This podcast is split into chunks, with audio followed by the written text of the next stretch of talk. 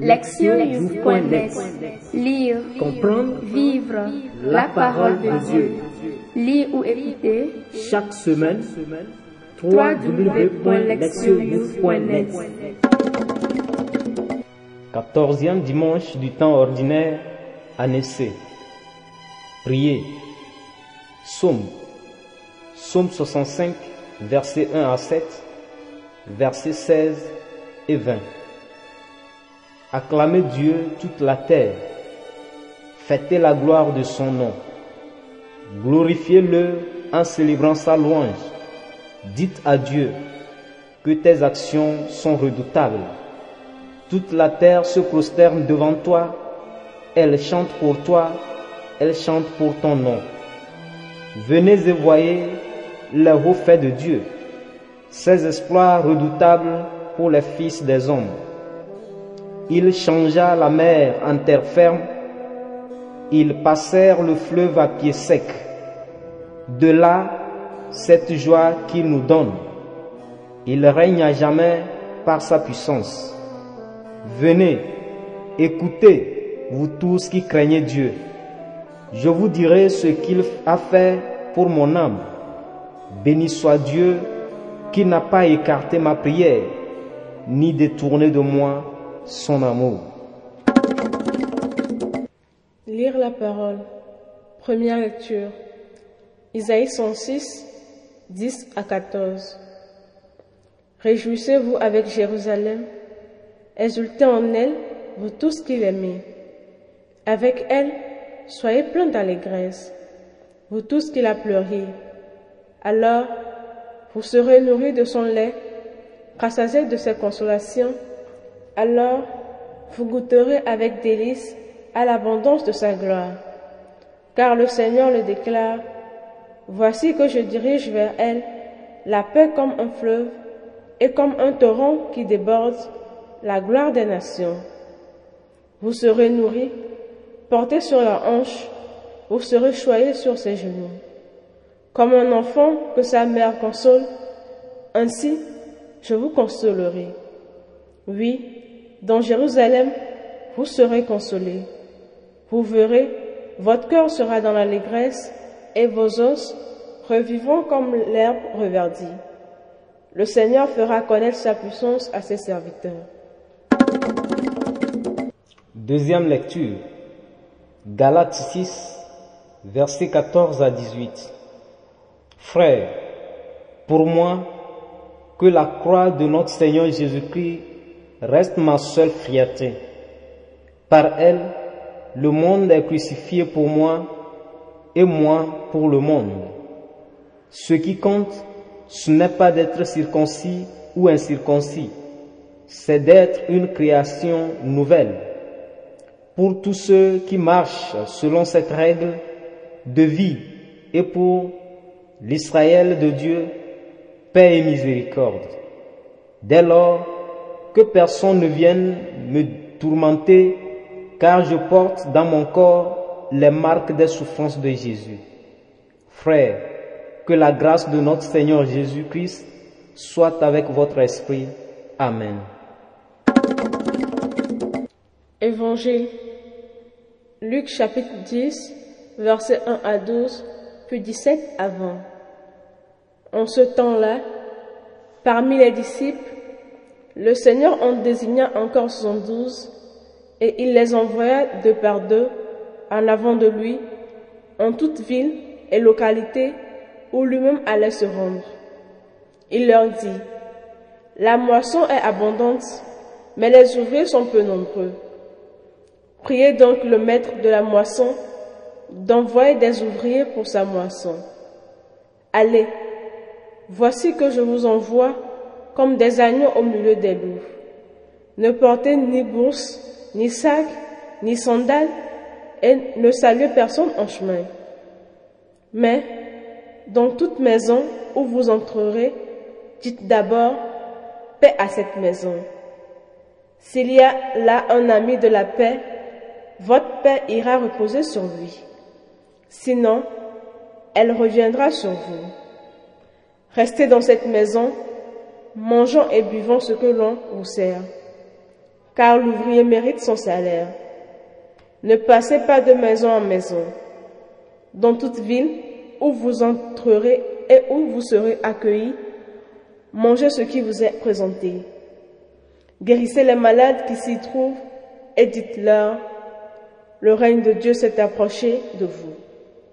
Mais dans toute ville où vous entrerez et où vous ne serez pas accueillis, allez sur les places et même la poussière de votre ville, collée à nos pieds, nous l'enlevons pour vous la laisser.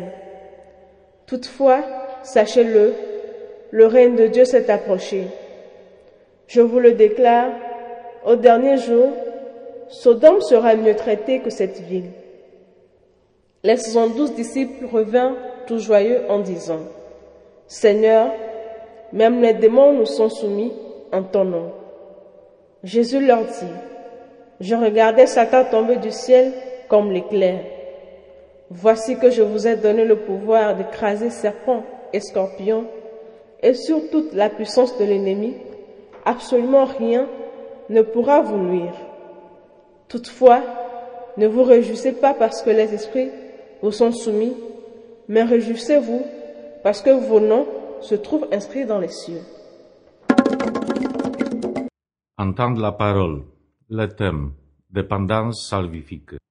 Les lectures de ce dimanche sont très claires en mettant l'accent sur la confiance et la totale dépendance envers Dieu et Jésus en tant que fondement d'une vie réussie et d'un ministère fructueux. La lecture du prophète Isaïe se situe dans le contexte de la restauration progressive de Jérusalem après sa destruction en 586 avant Jésus-Christ par les Babyloniens. Voyant la restauration en cours, Isaïe compare Jérusalem à une mère allaitante et les Israélites à ses enfants. Il commence par lancer un appel à ceux qui ont récemment pleuré, la ville détruite à se réjouir. Ce tas de cendres jadis se lève maintenant comme une mère qui allait ses enfants avec le lait de ses seins et les pose sur ses genoux.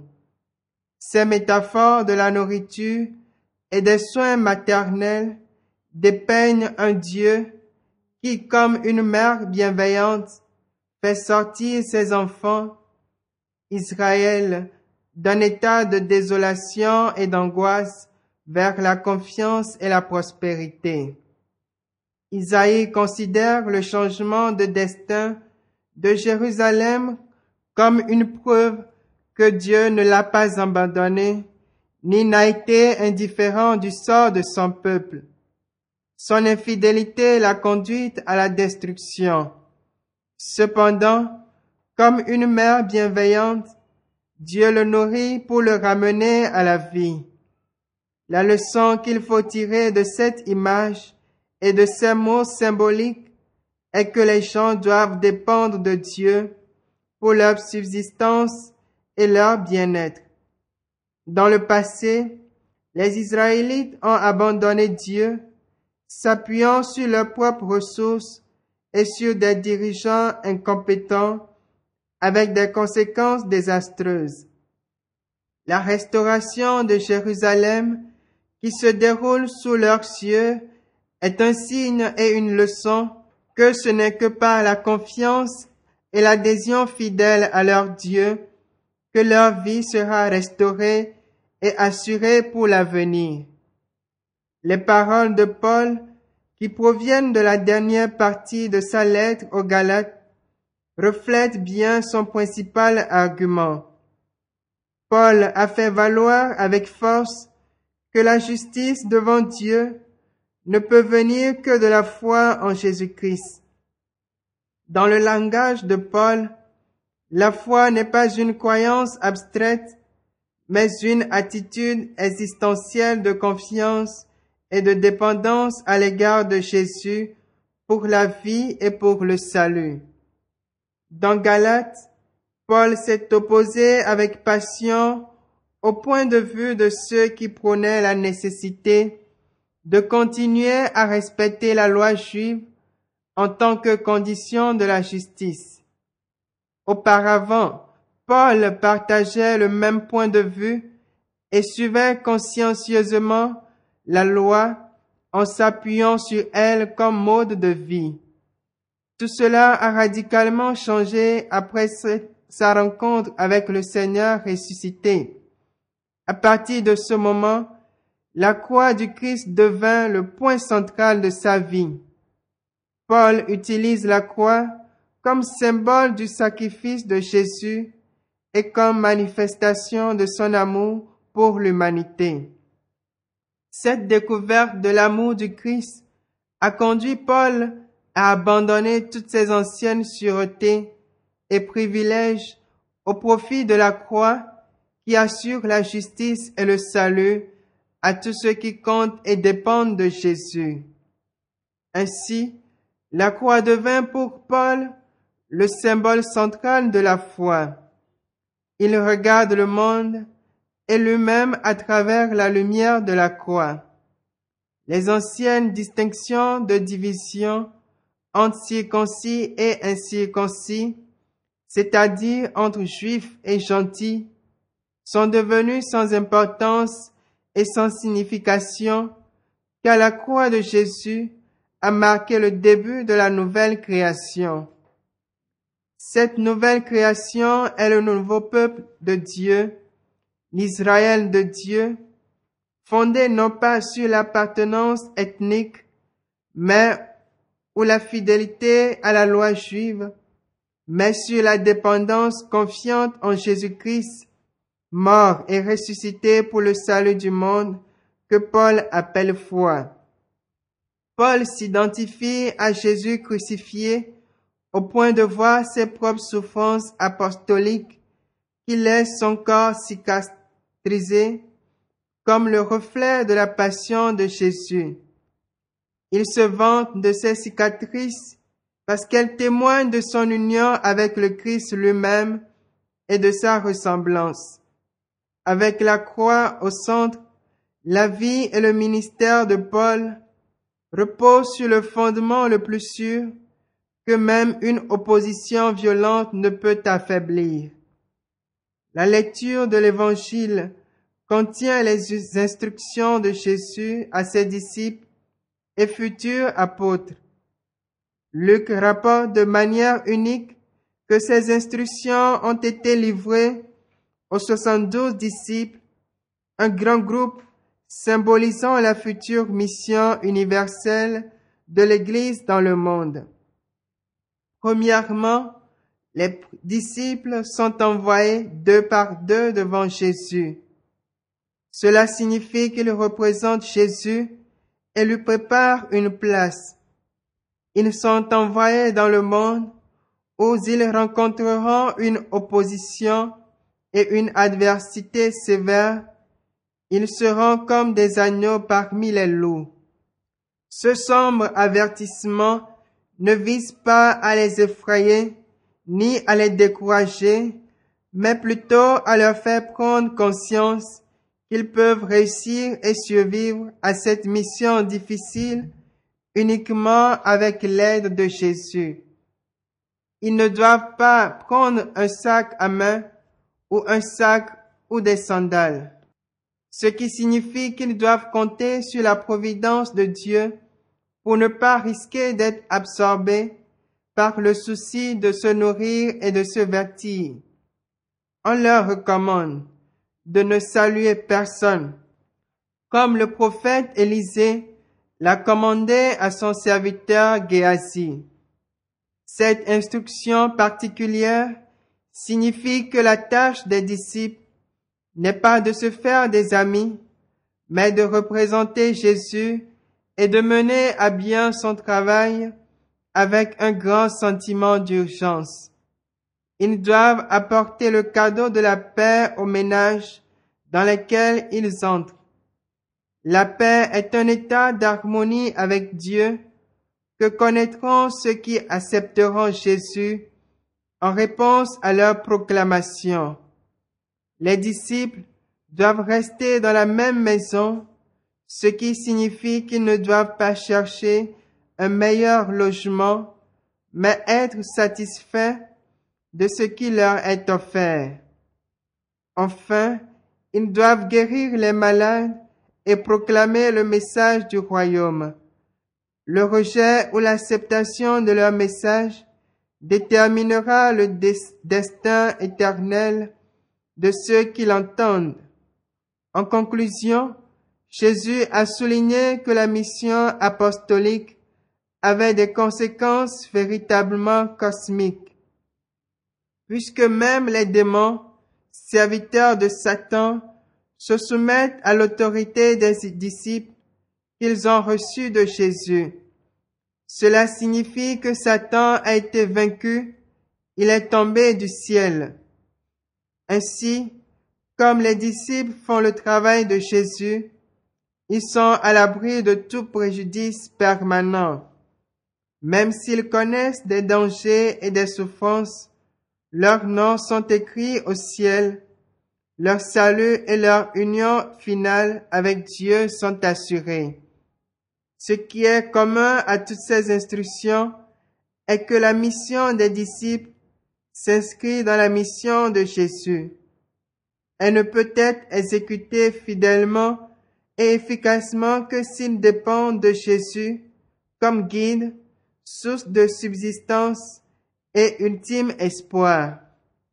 La liturgie d'aujourd'hui souligne sans équivoque le rôle central que joue la dépendance à Dieu dans la vie des croyants.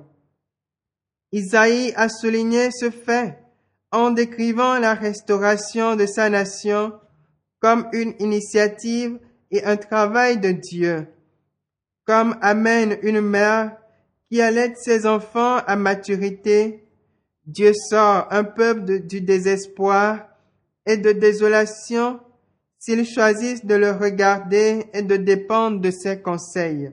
Après sa conversion, Paul a entièrement fondé sa vie sur la croix de Jésus, qui est devenu le fondement de son apostolat. En dépendant uniquement de Jésus crucifié, il a trouvé la force et la motivation pour sa vie et sa mission difficile. Les disciples de Jésus ont reçu un ensemble d'instructions diverses pour leur mission apostolique avec un accent commun sur le fait de la dépendance totale à Dieu et à Jésus. Cette conscience que la présence et le pouvoir divin se cachent derrière tout ce que les croyants sont et apportent donne un soulagement joyeux, bien exprimé par le psalmiste avec les mots Venez écouter, vous tous qui craignez Dieu. Je vous dirai ce qu'il a fait pour mon âme.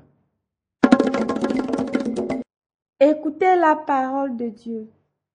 Ce quatorzième dimanche du temps ordinaire attire notre attention sur la nécessité d'une totale dépendance à l'égard de Dieu, ce qui conduit à une transformation positive de notre vie et de celle des personnes que nous rencontrons.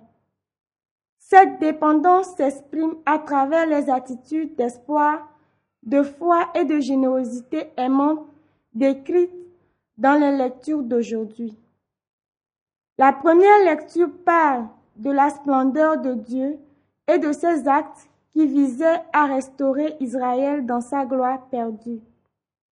Il existe un proverbe africain qui dit que peu importe que l'enfant est problématique, la mère le ne permettra jamais au lion à le manger. Nous voyons la vérité de ce proverbe en Dieu qui ne s'est pas détourné d'Israël malgré son infidélité. En l'apprenant, nous reconnaissons que Dieu ne se détournera jamais de nous.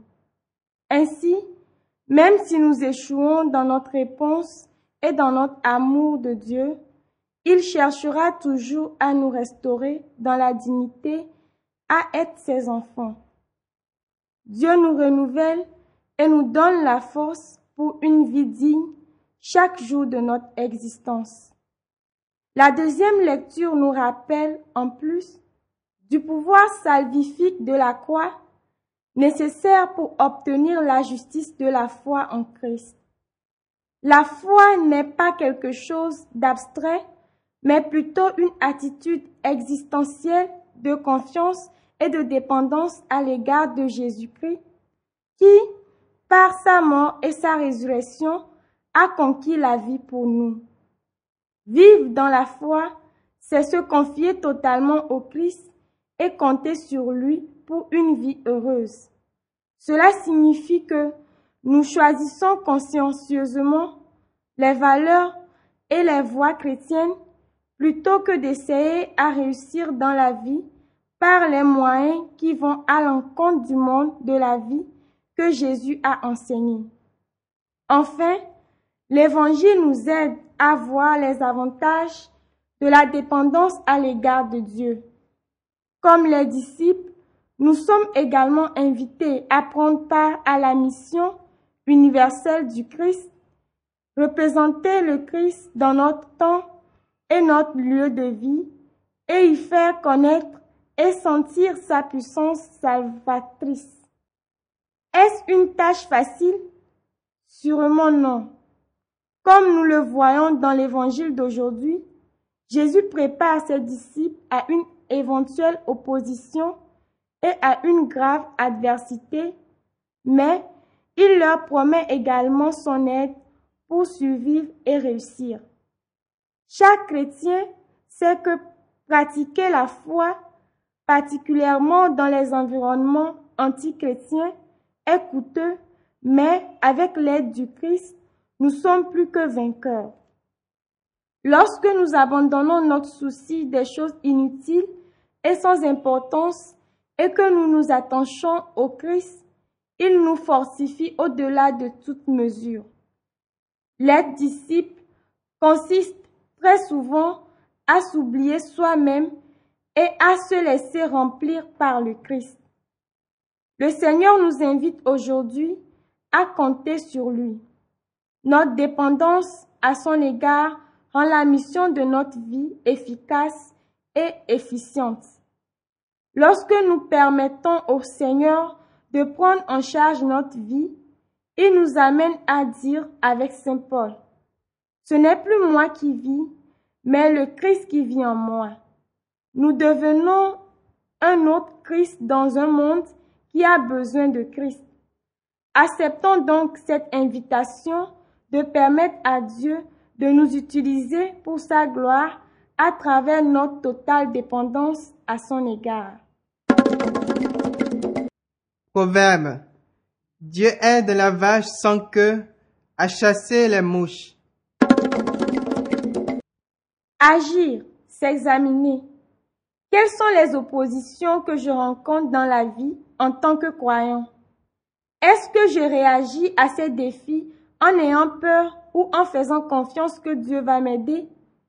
Est-ce que j'aide les autres, en particulier ceux qui rencontrent des difficultés, à faire davantage confiance à l'aide et à la providence du Seigneur Comment?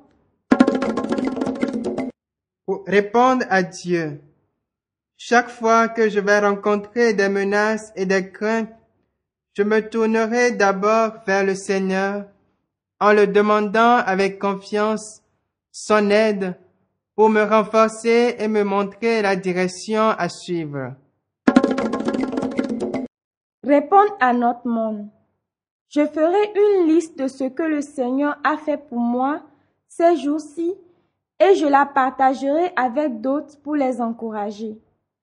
En tant que groupe, nous aurons une soirée de partage des témoignages sur la bonté de Dieu afin d'encourager ceux d'entre nous qui traversent peut-être des moments difficiles à faire confiance à Dieu dans leur situation.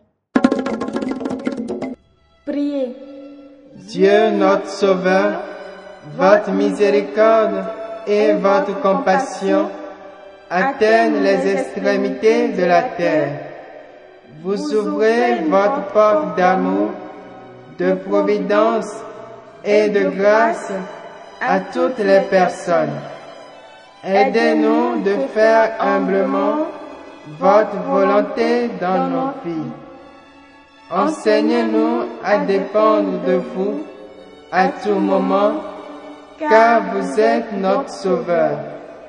Nous vous le demandons par le Christ notre Seigneur. Amen. Lectionyouf.net Lire, Comprendre vivre, La parole de Dieu. lire ou écouter chaque semaine point net sur net.